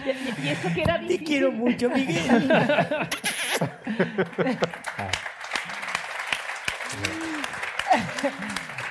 había- No solo me he hecho mejor guionista, me he hecho mejor persona. ¿de Eso, acuerdo? eso, eso, eso sí. Que que con besen. era difícil la parodia. Sí, mejor, Claro, que fuera es decir, tiene Sí, porque- ese momento en que, en que Joan Rivers va a que le quiten todas las cirugías plásticas porque su- sus nietos no la, no la No la reconocen y cuando le dicen cómo se va a quedar, dice, ¿eh? Claro, es verdad, sí, sí. O, Ahí o Peter Dinklage liándose con la hija Con de la Vanessa. Redgrave, la niñera. O sea, que, que, que es difícil la parodia con niñero. y lo habéis Sí, conseguido. Ya había, había comedia. Había Claro, mucha claro. comedia, ¿no? y había mucha verdad. parodia. Una cosa que, que- que también es cierto de lo que tú hablabas de bajarlo a la tierra y de la que no hablaréis porque ha- haréis un chiste inmediatamente después y, y todo se quedará así en No, algo no, no, liviano. no. Hay una dimensión, evidentemente, también, se quiere, no quiere decir existencial, pero sí de, digamos, de, de reflexión sobre todos los temas que tratáis y eso hace que también la serie adquiera un, un carácter distinto. O sea, Sí, otra capa. eh, quiero decir, evidentemente lo de las risas en lata es un chiste muy bueno, pero al mismo tiempo solamente la narrativa y la idea de la comedia cautiva de alguna manera, igual es que me estoy yendo por los cerros de Úbeda, pero sí que hay cierto tipo de reflexiones que son serias desde el punto de vista de una, de una cosa muy loca. Eh, y, la- y esa visión de, de la gente encerrada en la pared, es verdad que es, que decir que es Ana Frank, que es una cosa muy chula, ¿sabes? Ya lo Sí, hemos dicho, esa- pero, pero es verdad que... Eso fue un hallazgo de Marx. Es difícil, claro, es que- es difícil de equilibrar, es lo que quería decir, que es difícil de equilibrar, que en el momento en el que se te va, pues pintar a alguien la cara de negro o encerrar a gente en, en un falso fondo Ajá. puede dar una sensación equivocada y sin embargo estáis jugando todo el rato a mantener el pulso. El, el- el reto era que todo eso funcionara.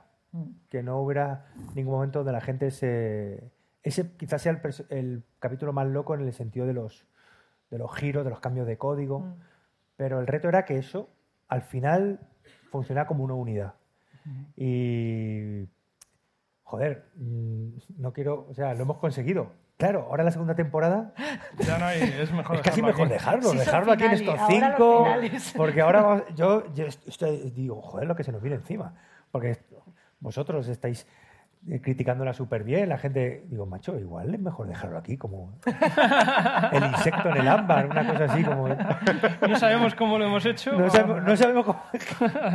No, pero es verdad que esa idea a nosotros nos gustó muchísimo, era de Mark, y Mark Rewet, que es una de las personas también más, con más talento, es una persona estupenda. Y es que Mark da, es da- buenísimo, es Mark buenísimo. es el rey tuerto, el rey tuerto es, Que no la haya visto. es una película y una obra de teatro increíble. Bueno, Y- como, como ya sabéis, el tema de este primer fuera de series son, son los episodios piloto, luego seguiremos hablando de, de capítulo cero, porque los episodios piloto son los capítulos cero de todas las series. Yo también me lío un poco para explicarlo porque tampoco son los capítulos cero, así que Ya. vamos a inaugurar esta sección divulgativo, didáctico, pedagógico, cultural, nuevamente con Marina Such, redactora jefe de fuera de series. Que, y lo digo en serio, es una de la, quizá la única persona de este país que puede decir experta en series en su currículum sin que merezca una paliza. Bienvenida de nuevo, Marina. ¿Qué tal? ¿Estás a la altura del hype? ¿Cómo habéis estado sin mí aquí todo este rato? Pues mal, in- Fatal. ign- ignorantas. Echándote de menos. Eh, Deseando que volvieras. Ahí está, sí me gusta, sí me gusta. bueno, lo primero es lo primero. Vamos a, a centrarnos antes de volver al capítulo cero. ¿Qué es exactamente un episodio piloto? Un episodio piloto es el capítulo de presentación de una serie a la cadena. A veces se confunde con el primer capítulo. No, no es el primer capítulo de la serie. Sí, pero no tiene por qué. Tú tienes una idea, se la presentas a la, se la, presentas a la cadena, la cadena te dice, vale, me gusta, hazme un piloto para ver esto cómo va, quiero verlo, quiero verlo tangible. Y ese piloto es el que luego la cadena decide si el proyecto le gusta y sigue a serie o no le gusta y se descarta y se tira a la basura o pasan otras cosas con ellos A a veces se graban varias versiones de ese mismo capítulo, Exactamente, actores. Porque hay toda, exactamente. toda una cadena de producción. Explica el famoso calendario de pilotos. El calendario de pilotos. Pilot season. La, la pilot season. Esto cambia mucho, ¿eh? ya no, no está tan, tan centrado y tan sistematizado, pero generalmente lo que se suele hacer es que. Hablamos entre- de series estadounidenses, que son el Exactamente. 90% del mercado. Exactamente, que en Estados Unidos lo tienen todo como muy industrializado, ¿no? También. Entonces, entre septiembre y diciembre, eh, los guionistas presentan sus ideas a los estudios y a las cadenas. Eh, las cadenas de esas ideas, pongamos que a lo mejor son 100, por ejemplo, eh, a lo mejor hay 70 que dicen, vale, me gusta, escríbeme un guion de, esta idea, de este primer episodio. Eso se va escribiendo como en diciembre, en Navidades todos los ejecutivos se leen los guiones. En enero dicen, vale, de estas 70, 30 queremos que nos hagáis un piloto, queremos que nos rodéis un piloto. El piloto se rueda en febrero, entre febrero y abril es la, la- como la temporada de pilotos de los actores, es como la locura, hay que fichar a todo el mundo. Que es una cuando locura. intentas entrevistar actores y te dicen, uy, es, es que está en Sudáfrica haciendo una cosa de marcianos. Y dices, Exactamente. y no se volvió a saber. Exactamente, y ahí, ahí se quedó la cosa. Y luego esos, de esos, pongamos, 30 pilotos que se han rodado, en abril las cadenas deciden a lo mejor las siete series nuevas que van a presentar en mayo en, en los upfronts, que es luego ya la presentación de, de la programación eh, para la próxima temporada. Como veis, la tasa de mortalidad de un, de un piloto, de una idea, es altísima. ¿Es, mortalidad o, o hay algún sitio? ah, ¿Existe el cielo de los pilotos o es el infierno? Si se pueden ver. Es- ¿Existe el cielo de los pilotos? No, porque esos pilotos se van a la basura directamente, pero esto yo creo que es un tema que. Sí, luego, Lo luego, hablar luego lo luego. sacamos porque, porque es, es hacer un poco de spoilers. Sí. También hay pilotos que no son exactamente pilotos, son episodios cero, que son encargados de series completas, pero que viven también la corta vida del piloto fallido y van al infierno de los pilotos. ¿Qué serie muy grande, muy grande, muy grande, muy famosa estuvo en esa situación, Marina? Pues aunque no lo creáis, Juego de Tronos estuvo a punto de ser un piloto fallido, fallido de tirado a la basura directamente. Porque no de estuvo estas- a punto, no. Lo tiraron. Bueno, a lo tiraron a la basura. basura, lo tiraron a la basura. Hicieron un piloto en 2010, que además lo dirigió Tom McCarthy, que es un director reputado indie y tal. Eh, se hace el piloto, se rueda, lo ve HBO y HBO dijo, ¿esto qué es? ¿Esto qué es? Los guionistas dicen, de hecho, que sus colegas les dijeron, tenéis un Problema gravísimo con este piloto. Para que se Que lo es una cosa muy bonita que te, que te manden digan. desde HBO. Sí. De hecho, ¿Se hicieron batiburrillo con los apellidos? Eh, no, es que, es que, lo, que les, lo que les pasó es que Jamie y Cersei en este piloto no se sabía que eran hermanos. Con lo cual, con todo el conflicto del capítulo ya no vale para nada, evidentemente. Pero como HBO creía en el proyecto, les dijo, bueno, no os preocupéis, chicos, rodad otro. Lo ruedan en 2011. En ese impasse cambian a dos actrices. Que ahora están en su casa fumando un piti cada vez que un episodio de Juego de Tronos. efectivamente, Diciendo, casi mejor no mira, haberla mira, hecho, ¿no? pues sí. pues para esto, El lío que es eso. El lío, menuda. Joder. Hoy voy a estar estos años fatal. Y ahí, te, y te encasilla. diez meses rodando. Vaya, vaya, vaya coñazo. Sí, no eran, ahora. Y algún actor enano también. Mejor que no me hubieran dado también, ¿no? sí, Con la sí. delección que tengo yo. Claro. Sí, no, para que os hagáis una idea, Catherine Stark, que era Jennifer L., que a lo mejor a algunos suena de Orgullo y Prejuicio, la buena de la BBC, eh, la cambiaron después a Michelle Fairley y Daenerys Targaryen era Tamsin Merchant, la cambiaron, eligieron a Emilia Clarke, que casi había salido de la escuela de interpretación. No Sí, había y, que, nada. y que su idea de ser actriz debe ser muy rara. En plan, pues vas a la escuela, sales y haces Juego de Tronos. Claro. Claro. Y, y Esto vosotros, es súper fácil. ¿Vosotros qué serie, qué serie de HBO estáis haciendo? Le pregunta a sus colegas. También peluquita increíble, la que lleva Sí. Emily. Peluquita es buen, de buen nivel, ¿eh? Esa peluquita blanca. A ver. Ya la de- querría yo, la peluquita. De buen nivel, de buen nivel. te la mereces para la segunda temporada de Capítulo mere- Cero, ¿eh? Sí, voy a pedir la peluquita con tul de Emily. Sí, sí, sí.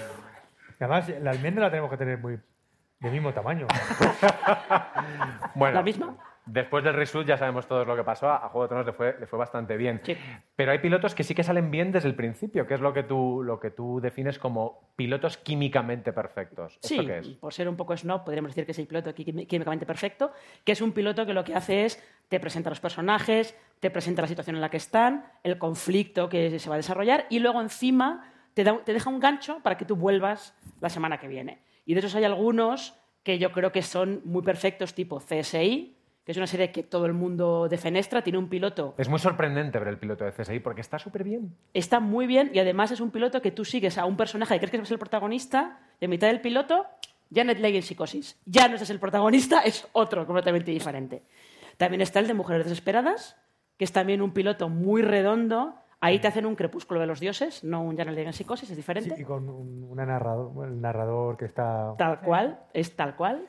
Y también es un piloto que te lo presenta todo muy bien y te deja con el gancho de volver. Y luego está Urgencias, que Urgencias realmente lo que hacen es meterte en esa guardia de 24 horas de ese, hospital. Y luego está Los Serrano. pilotazo, pilotazo Los Serrano también. Y, y mejor final de la historia. Totalmente, Pero vamos. espera, Que espera, al In- final era una morcholá. que. Indiscutible. espera, creo que sé cuál vas a decir, pero voy a preguntar primero a Isabel. Isabel, para ti, ¿cuál es el piloto perfecto? Hay varios y Marina ha dicho unos buenos cuantos. Yo si tuviera que elegir uno por una serie que a lo mejor no, tiene, no ha tenido un gran impacto, a no ser que sean mis amigos inmediatos, y entre ellos incluyo a vosotros dos y a Rosa, evidentemente, eh, es Verónica Mars. Me parece un piloto fantástico. Me parece un piloto maravilloso. Me parece que incluye todo lo que ha dicho Marina. De hecho, tiene dos ediciones, la que se emitió y una edición especial un poco más larga, el Director's Cut. Paréntesis promocional, hoy en fuera de series.com hemos metido un texto sobre los 14 años de, De Verónica Mars. Que vuelve, como sabéis, que le han dado ocho episodios y va a haber una nueva Por temporada. supuesto. Gracias, plataformas de pago. Eh, en general. Eh, pues eso, que, que Verónica Mars tiene lo- todo lo que ha dicho Marina y al mismo tiempo un tono muy definido, que es muy difícil conseguir en, eh, en un capítulo de serie, y sobre todo en un primer capítulo. Es un noir canónico, que es una cosa, ups, lagarto, muy cinematográfica. Mm. No que yo quiera hacer una comparación entre el cine y la televisión, pero sí es cierto que es más propio de ver en, en otros, eh, en cosas, digamos, que la serie tarda en coger ese tono a lo largo de una primera temporada y tal. Y sin embargo, en el, primer capítulo de Verónica Mars está todo, los personajes están bien, los actores están bien, tiene unos diálogos que son brillantísimos y tiene pues esa, esas eh, ventanillas, esas blinds, esa, ¿cómo se dicen? Las, las eh, Persianas. persianas que le dan esa luz particular a los despachos, ese cuero y esa retranca de las, de las frases de, de un Sam Spade, que en este caso es una chica de un instituto. Me parece que es un piloto ejemplar. Y después de esta de este paréntesis tan cultural, nombremos a la bicha. Nombremos a la que no debe ser nombrada, que es ¡Chupito! Perdidos, por supuesto. Por supuesto, hay que ser perdidos. Gracias por esos, por esos efectos especiales. No, Perdidos realmente tiene un piloto muy bueno también. Un piloto que entonces fue el más caro de la historia de televisión, creo que costó 10 millones de dólares y aparte fue el que se rodó más rápido. O sea, el más caro y el más barato a la vez. De hoteles y de tal. Sí, hoteles y de tal, porque entre, entre que se, es- se escribió el guion, se pidió que se hiciera la serie, se buscó los actores y se rodó, creo que se hizo todo en unas tres semanas aproximadamente. Una cosa, porque además ahora podemos pensar que, que, que esto de FX se llevó un avión. Sí, Medio sí, avión, se medio buscaron, avión a se buscaron Es el que- fuselaje de un sí, avión, se lo sí. llevaron a Hawái y lo estrellaron en la, O sea, en la isla. de la buena. Totalmente. A mí había una cosa que me, me petaba la cabeza de perdido, solamente quiero decir que me hace ilusión. Que es lo que demuestra que, era un- que ahí no había una cabeza al volante. Sea, yo, lo- yo, yo disfruté, yo disfruté con Perdidos una barbaridad, ¿eh? pero aquí ahí no había una cabeza al volante. Ahí eso iba como, bueno, ya veremos. Era el, era el Bernard Madoff de las series. Esto, bueno, el timo de la pirámide, hasta que, no- hasta que nos pillen. Era como, como cuando vas conduciendo por, por Reino Unido y entonces no, no- no eres consciente que se conduce por la derecha y de Sí, repente claro, dices, claro. el de atrás lo conduce un niño. Pues a mí hay una prueba, por si alguien dice, no, pero era un plan y ellos querían. Hay una prueba que dice, no hay, no hay discusión de que, de que estaban locos. Y es que la- la- todas las cinco temporadas, creo que son cuatro o cinco. ¿cuánto era? Seis. Seis, seis. Pues, eh, ¿Cuánto pasaba? ¿Pasaba un mes, dos meses, tres meses? en Sí, todo? algo así, en teoría, sí. Y fichas a un niño de 10 años. Sí, sí, eso fue lo primero. Sí. Fichas a un niño de 10 años que él, la primera temporada era así y en la tercera temporada era un jugador de básquet de los Globetrotters. Y por eso en la segunda temporada le dijeron adiós, Walt. Adiós. Vuelve a aparecer en un plano que le sacan un plano contrapicado. Desde lejos que hacen la, la técnica del Ahí el. Míralo. El niño, claro. Ese Ay, que niño la entre, muy felices, ¿eh? entre el pilot season y el estreno, que es en octubre, en fin, o sea, Claro. tuvo el, su- el Ya de creció- su vida, ya creció dos palmos. Creció mucho, claro. creció mucho. También Te tenían cambió un la gordo voz. que no adelgazaba pese a que no comían nada. Pero yo eso ya en la magia te lo puedes creer. No, la magia de esa isla. Eso pasa. La comida basura engorda. Eso es una realidad. Stress eating. Que la la, la cantidad debe de estudiar. teorías que acumuló esta serie es increíble, la cantidad de teorías. eh, Y aparte es un, es un buen ejemplo de eso. del- quisiera al cielo. del piloto que pensamos que son perfectos, los pilotos que pensamos que, pensamos que son perfectos, pero las temporadas hacen que la serie desbarre. Bueno, y esta serie que es, eh, esta serie Rewind era esta serie que Flashback. Flash forward. Flash forward. Rewind, Flash- Rewind o yo. Rewind.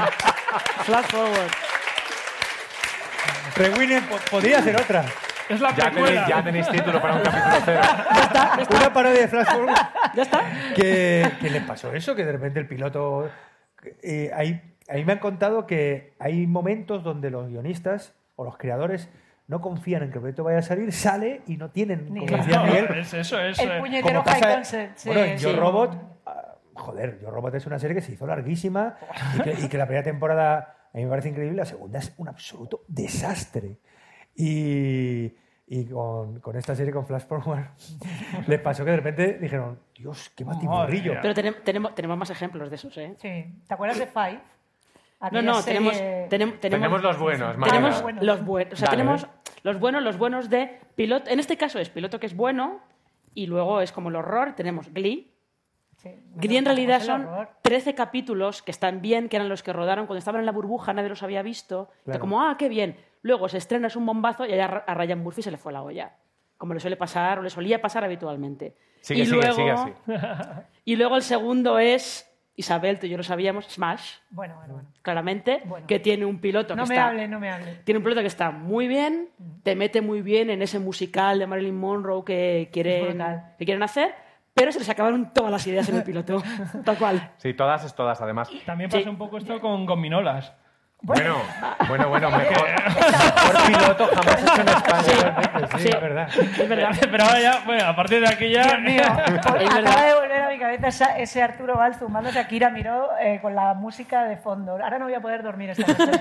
Eh, eh, ¿Qué te iba a decir? Gominolas. yo, yo tenía hype. Yo me vi la temporada ¿eh? No sé entera si está y... previsto, si no, interrumpidme, pues no recuerdo la- el caso contrario. Muy Es- mal piloto. Está previsto, pero creo que Alberto tiene antes como una, una Ah, vale. cosa que tiene- quiere sacar. Vale, sí, vale, sí, vale, tengo, tengo que sacar porque eh, yo, como diría Britney, I must confess, eh, una de mis series favoritas es True Blood. Pero True Blood yo no sé si es buena, si es mala, si el piloto es bueno, si el piloto es malo, pero Marina con su sabiduría tiene una explicación. Ah, No, sabemos, espe- no sabemos cómo es, ¿no? No, la explicación es que True Blood es True Blood, es un género en sí misma. Pero lo, lo que pasa con True Blood es que, claro, había unas expectativas porque era Alan Ball, que volvía a HBO después de dos metros bajo tierra. Pero yo creo que de esto hay una anécdota genial de por qué Alan Ball. Sí, creo que Ros- Ro- tú lo sabes, ¿no, Rosa? Alan Ball y, el y los libros de, de va, Harris. eh, eh, él no conocía de nada a Charles Harris, no tenía ni idea. Y cuando termina Dos metros bajo tierra, claro, los de la HBO, igual que los editores con sus escritores, dicen, "Mira, manda, dame algo, dame algo, dame algo, Dame algo. dame algo. Y, y él no tenía ni idea. O sea, creo que se acaba en 2005, ¿no? Eh, a Dos metros bajo tierra y, y True Blood de 2008. Eh, y entonces no tenía ni idea. Y un día va al dentista y cuando está en el dentista ve un libro allí en, el- en la sala de espera. Lo coge y ve que pone muerto hasta el anochecer. Y luego la faja fue lo que más le gustó, que decía que mm, seguramente no es buena idea que tengas un novio vampiro. y entonces se leyó... Que es una, una gran verdad. Es verdad. Se leyó como 20 páginas y entonces ya llamó al HBO y le dijo, ya, tengo La algo. tengo, la y además tengo. inmediatamente sabía que Suki Stackhouse tenía que ser Anna Paquin. O sea, ya te- lo tenía ya todo en la Ay, cabeza. bendito, qué O sea, era, como en 2006, o sea, hasta el 2008, o sea, pasó un tiempo, ¿eh? Pero bueno, por lo menos ya tenía la idea y calmó a los de la HBO. ¿Y cuál era tu ejemplo de muy mal piloto, buena serie? 30 Rock. A mí me parece que 30 Rock tiene un Sí. piloto que no Ah, yo es no bueno. Pero eso es habitual en la comedia, ¿no? Que no esté el ajustado. piloto, ¿eh? O sea, a mí la serie sí, me la serie es parece increíble. Sí, increíble, sí. pero a mí el piloto, eh, de hecho, me parece muy flojo para Sí, lo que la- luego las supone la es serie. verdad que la- eh, es un Tarda género que suele cuajar, mejorar sí. Conforme avanza porque los personajes van creciendo y es verdad que los pilotos de comedia no suelen ser no, no suelen ser lo Bueno, mejor en el caso de No. Kimmy Smith, pero el problema de Kimmy Smith es que tiene el mejor, el mejor planteamiento de la historia de la comedia. Entonces era Es que es, difícil es- no es hacer muy difícil no hacer un buen piloto con ese Claro, planteamiento. luego, luego hay episodios que lo superan, los del juicio, los del gurú, es decir, evidentemente hay muchos, pero claro, Sí, es que pero ese tener, primer capítulo tener- es maravilloso. Tener un planteamiento de una chica que se pasa 15 años, ¿es? Sí. Encerrada en un búnker, en un búnker de una secta del fin del mundo y que la sacan a los 15 años y la llevan a Nueva York. Y Es que sea, una, un- que sea una comedia loca, porque tú empiezas a Sí, sí, contar sí. eso en, en- en la cadena y te dicen, uy, Dramón. Dramón. No, no, comedia loca porque ella además, ella es súper optimista y quiere que su vida le vaya bien y quiere hacer todo lo que no ha podido hacer antes. Pero que un Ahí- poco Siete Vidas también era un poco. Sí. Bueno, siete Sí, vidas era en plan una persona que salía del coma. Claro, salía del coma. Tony Cantó, Y luego obra dijeron... maestra tras obra maestra. Claro. Y era como, como sin- aquella que aquí se llamó ¿eh? senador Nicaso, que luego el senador desapareció de la serie y siguió llamándose así. Es decir, Siete ¿Por qué no? También pasó. Al ¿Por qué no? Estaba pensando que hay algunas que a lo mejor no son tan graciosas y que probablemente tengan subcapítulos más divertidos más adelante, pero como conocí a vuestra madre, que no es la mejor serie de la historia, sí que tiene un piloto muy cerrado, Sí. eh, muy, muy armado, muy lo que quiere ser. Lo que decía Joaquín antes es que la comedia tarda en encontrar eh, tono y hay veces que además se va reescribiendo. Friends también tiene un piloto Sí. muy anárquico, muy deslavazado, que luego tiene, aunque tenga una premisa muy buena con esa entrada en, en la cafetería y tal, Mm. con la novia y todo lo demás. Pero es cierto que, como conocía vuestra madre, sí que es uno de los pilotos que está más armado de las comedias, digamos, de los últimos años, aunque no sea a lo mejor el más, el más gracioso. Y luego, y luego Los Soprano tiene un problema, es decir, evidentemente Los Soprano es una serie extraordinaria y, y el piloto también, pero claro, cuando tú ves el, la- el primer capítulo de Los Soprano dices, ¿esto es una comedia? Es decir, porque, porque tiene un, eh, un mafioso que está yendo al psiquiatra, están los patos en la Sí, piscina que y todo, y, y no tienen muy claro una lo que terapia es. peligrosa. Yo Exactamente. Sí, sí. me- rápidamente me remitió a esa película que a mí me entusiasma y dije... se David Chase decir. también pensó eso, lo ha contado en varias ocasiones, que dice, "Mm, me voy a acordar de la madre que parió a todo el mundo cuando salió una terapia Sí. peligrosa justo Sí, antes de totalmente. Soprano. Habéis hablado antes sí. de, de 30 Rock. Una de las cosas curiosas de 30 Rock es que Campanella dirigió muchos episodios de, de 30 Rock. Sí, sí, porque hay un clásico que es, por un lado, los grandes directores que se ganan la pasta haciendo episodios de series y luego los grandísimos directores que lo que hacen es poner su marca Sí. en un piloto para flashear tanto a los compradores como a la cadena como a los espectadores porque eso va a aparecer en la, en la Sí, sí. promoción. El ejemplo más claro lo tiene Marina. Boardwalk Empire. ¿Cuánta gente vio Boardwalk Empire porque el piloto lo dirigía Martin Scorsese? Todo el mundo, todo el mundo. ¿Y cuánta gente se hizo un café así de grande para verlo porque el piloto lo dirigía Martin Scorsese? Qué, qué malo eres, qué malo. Pero no, es verdad. O sea, Boardwalk Empire era una serie de mafiosos en la ley seca en los años 20. Y Scorsese que hizo una película suya de mafiosos, pero porque encima dura, además duraba una hora y diez o algo por el estilo. Es, yo creo que debe ser el caso más claro. Y luego hizo el de Vinyl, Que, que duraba más. que duraba más, es verdad, y se hacía más largo incluso. Eh, pero sí, Scorsese es el caso más claro de. Igual de no, este. porque luego está el director que hace tele, el señor director. Hablemos de David Lynch. Bueno, David Lynch, Dios mío. ¿Cuánto tiempo tienes para que hablemos de David Lynch? ¿Cuánto tiempo quieres? No sé, porque podemos, podemos hablar de Twin Peaks. Twin Peaks, venga. Hablemos de Twin Con Peaks. Twin Peaks no os habéis atrevido, por cierto. No, pero ya te he dicho yo que para la segunda Bueno, estaría en, muy en bien, ¿eh? Muchachada hicimos una, una parodia con Indurain. o sea, quiero decir, el personaje. Que ya parece un poco Kyle- el Kyle McCallaghan español, ¿no? Sería Indurain se veía, y se Luego veía, puedes tener a Prudencia Indurain para... se veía inmerso en una, en una aventura Muy eh, muy linchiana, sí. Lo- lo estoy- vamos, lo veo Bueno, eso. su vida, su vida, yo creo que la vida de Indurain debe ser Es- un capítulo. Es un capítulo de Twin Peaks. Es que de hecho lo que pasó con Twin Peaks es que. Barras. Sí, lo que pasó con Twin Peaks es que eh, David Lynch propone, hace el piloto y tal. La, como era una serie muy rara para 1990, lo es ahora, pero en 1990 era marcianísima directamente. Entonces, Emitida a en, en la 1, ¿no? Emitida en televisión española. es- en No, Telecinco. Telecinco. En Telecinco. Telecinco. Emitió Yo me Telecinco. acuerdo que la Vaya vi. barra, Con muchísima promoción. Sí, en Telecinco. Y lo que hizo ABC es, bueno, si nos estrellamos con esto, vamos a hacer un montaje y lo vamos a estrenar en DVD en Europa como si fuera una película. No hizo falta, porque no hizo falta, pero luego está el otro caso de David Lynch que años más tarde les dice a ABC, tengo otra idea sobre Hollywood y una actriz que lleva una doble vida y se va a llamar Mulholland Drive. Trece capítulos.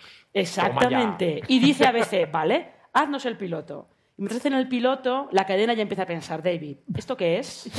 No, no qué va. entendemos nada de No qué está olía, no se pasando. olía la tostada. Oye, que no se entiende. Ya, debían pensar que igual como que había opción, ¿no? De que aquello tuviera... No. Y dijeron, David, esto no va a ninguna parte, descartado a la basura. Pero en estas llegaron unos franceses, Estudio Canal, que vieron el proyecto y dijeron, no pasa nada, nosotros nos lo quedamos, vamos a Vamos a rerodar, vamos a rerodar unas escenitas, Viniéndose arriba. exactamente, y con todo su cuajo, Mulholland Drive se estrena en el Festival de Cannes en 2011 y está considerada de las obras maestras de David Lynch, con lo cual, pues ya Y- sabes que nunca se sabe. Y oye, eh, On the Air, a propósito de parodias. On On, the the Air. Air, la, la- la Ah. serie que escribieron, yo creo que fue justo después, bueno, unos cuantos años después de, De Twin Peaks, de justo, Twin sí. Peaks, que es una parodia de los programas de televisión. Y que duró- Solo que nadie se estaba riendo. Y que duró cinco episodios. Sí. Exactamente. Sí, sí. Sí. El- hay otro caso también interesante en el mundo de los directores de, de televisión y, y sobre todo de directores de pilotos que además es, está en el otro extremo de David Lynch. Se trata de Peter Berg. Mucha gente no sabe quién es. ¿Quién es Peter Berg? Es que Peter Berg yo creo que sería lo que en el Hollywood clásico llamarían un artesano. Este director que el estudio lo contrata y dirige todo. Da igual lo que sea, lo dirige todo. Porque Peter Berg empezó como actor, tampoco tenía mucho éxito como actor, entonces se pasó a dirigir y ha dirigido de todo. Acción, comedia, drama. Y lo que pasa es que dirigió una película que se llama Friday Night Lights, que era una película sobre un equipo de fútbol americano en el Instituto de Texas y tal. Esa película, eh, el éxito es relativo, pero ellos dicen, no, no importa, tenemos aquí una idea muy buena para una serie de televisión. Y Peter Berg dirige el piloto de Friday Night Lights. Y luego ese hombre está dirigiendo mucha tele. De hecho, el piloto de The Leftovers lo dirige él. Lo que pasa es que luego en la segunda temporada eh, necesitaban un director más involucrado y lo que hicieron fue fichar a una veterana de urgencias que era Mimi Leder, directamente, que fue ya la que le dio todo el, el empaque a The Leftovers después. Bueno, pues ahora llega vuestro momento, el momento del público asistente a este primer Fuera de Series Live. Es el momento de que les hagáis preguntas a nuestros queridos invitados sobre su serie o sobre pelucas, a nuestras expertas sobre series o sobre pelucas y a Marina sobre series. O sobre peluca, o sea, ya, puestos lo que sea. Así que tendremos unos micrófonos ahora, levantad la mano y son vuestros. Que O seguimos. Peter Berg es el de Very Bad Things, ¿no? Sí, sí, sí. Es un peliculón. Sí, Very Bad Things. Una Exactamente. A mí- Peter Berg, Yo la he vuelto a ver, ¿eh? Sí, bueno, yo no El la he vuelto a ver, ¿eh? Ya, envejece, mal, ¿eh? me encantó, desde luego. Envejece mal. Muy- Y, muy Peter Berg, eso. y Peter Berg dirigió esa, esa TV movie que nos gusta a Alberto y a mí, que es Virtuality. Ah. Sí, sí, Ese- pero sí, sí, Virtuality es un, es un caso muy... Mientras pensáis las preguntas, nosotros seguimos hablando, ¿eh? Pero pensad, seguimos. Es, es de una complejidad brutal. es decir, Es que es una serie muy rara, tenemos que, tenemos que hablar de ella porque a Marina y a mí nos flipa, Sí. pero creo que somos las dos únicas personas que la vieron, con lo cual el coste Sí. por espectador ha salido muy alta. Sí, sí, Cuenta porque qué iba. es que Virtuality es el primer proyecto que hizo Ronald D. Moore después de Battlestar Galactica, lo hizo para Fox, y lo que querían contar era una misión fuera del sistema solar, pero como es muy cara, hay que costearla de otra manera. Entonces te contaban, la, la serie estaba en tres niveles distintos. Un nivel que era el normal de la serie, el normal, una serie, sobre una misión espacial y tal. El segundo nivel era un reality show, que era con el que la empresa de esa misión quería pagarla. Era Gran Hermano, básicamente, porque había su confesionario, había de todo. Y el tercer nivel era unos mundos virtuales que tenían los tripulantes para no volverse locos, para los ratos de ocio.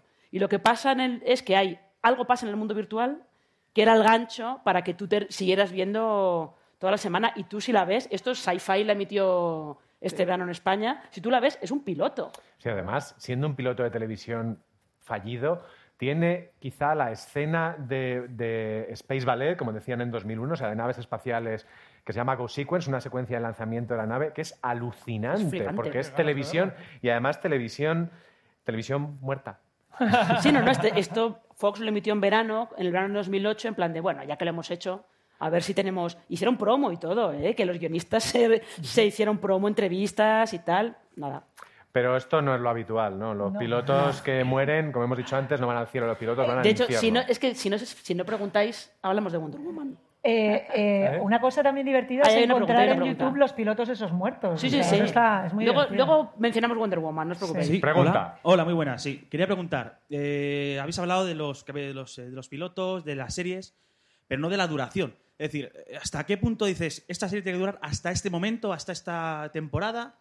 Porque muchas series dices, oye, que se retiren ya, que aquí ya las cosas caen. Y otras que dices, joder, ¿cómo me pueden cortar la serie con la séptima, octava, novena temporada? Pero, pero cuando- tú, sabes, tú sabes que la tele es un negocio. Si Sí, lo pero, ve, pero lo no ve la gente... negocio. O sea, hay series, por ejemplo, por ponerte un ejemplo, ¿quién, quién, ha, quién ha solicitado, quién ha pedido que siguiese Los Soprano? Un negocio que era buenísimo, vamos a ver. No estaba en, en- la serie no estaba acabada y, y Gandolfini estaba también en auge hasta que se le piró la pinza. Eh, sí, bueno, o, sea, algo con la salita de pollo. Pero el, el hecho es de que... De Joder, es un que final tan bonito que tampoco hace falta más, ¿no? Sí, pero es que este final tan abierto en la cafetería... A mí me parece precioso. Hombre, hubiese, hubiese estado bien que hubiese intentado Perfecto. acribillarle a balazos o que eh, se salvado de alguna forma, pero este final. No. Y no solo eso, sino que, pues, por ejemplo, eh, también estropear series con, con, con una serie diferente sobre el mismo tema. O sea, Hijos de la Anarquía. Eh, creo que la serie ya está. Ah, Ya hemos hablado, ya, ya hemos dicho muchas cosas de moteros. ¿Para qué seguir? ¿Para qué sacar una serie ahora de los mayas? Que no tiene nada que ver y, y encima es una serie que no tiene fundamento ninguno. O sea, todavía no tiene chicha. Pero O sea, porque, tres capítulos Porque el creador se había pegado una hostia haciendo otra cosa diferente, ¿no? Exactamente. Entonces, hice una de motos, ¿Y por me fue bien. Hice una de un tío que cortaba cabezas, me fue mal, pues motos. ¿Y por, qué, y- y por qué, y por qué mexicanos y no los negros? Ya que estáis hablando de los carteles negros. eso tú esa duda tuvo él. Pues los mexicanos son negros. Era, O era los la- chinos, eh, que es de las triadas. Pero sí, era sí. la serie que veía la selección española en el Mundial del 2010, Sí. Hijo de la Anarquía. Sí, sí. Ganamos me hace gracias mucha- a esa serie. Pues me hace mucha gracia. Además, el primer capítulo de los Mayans, porque lo- los jodidos lo que hacen para engancharte es que dicen, bueno, ¿qué hacemos en el primer capítulo? Dice, bueno, tienen que ir- va- vamos a la prisión, a sacar un, fla- un flashback de, una- de la prisión y metemos a una de las actrices del primer, de la primera tempo- del, del Hijo de la Anarquía, que sale la que hace de madre de Jack Steller. Y luego hace aparte no solo eso, sino que sin ningún motivo van a un, van a un cementerio a pegarse tiros y dicen, bueno, como somos muchos, pero vamos a llamar a más. Vamos a llamar a los hijos de la anarquía. Y van también, dices tú. Se han metido aquí esto para enganchar, para, Claro, para claro, sin sentido. claro. O sea, Claro. que, que es- Quieren engancharte los cabrones. Pero- ¿eh? Hay que ver, ¿eh? Qué asco, qué No, bueno. Por ahí no, ¿eh? Que no, que no, ¿Eh? Creadores de serie, Pero- engancharme no. Qué mala persona. Truco para engancharme. Eh, no.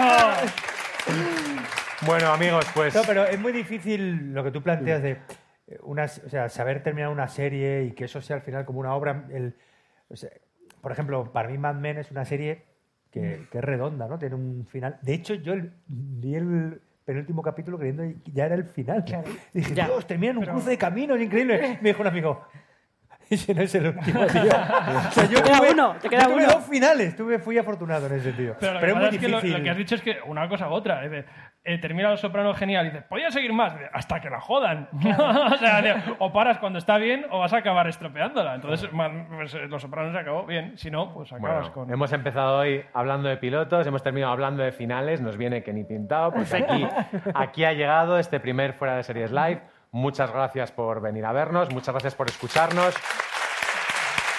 y por leernos en fuera de series.com.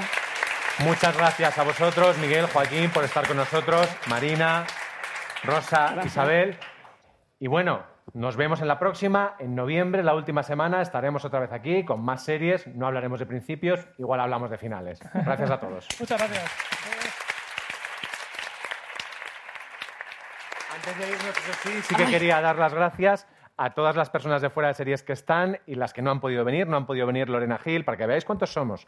No ha podido venir Don Carlos, Jorge, Jo- eh, no, Jorge Navas, Juan Galonce, Lorenzo Mejino, Miguel Ángel Oeste. Y sí que están María Santonja, Valen- subid por favor, Valentina Morillo, Randy Mix, un aplauso para todos. Maricho Arazábal, Álvaro Nieva, Conchi Cascajosa, Richie Fontana y los que aquí estamos. Marina Such, CJ Navas, Francis Arrabal y yo, Alberto Rey. Muchas gracias.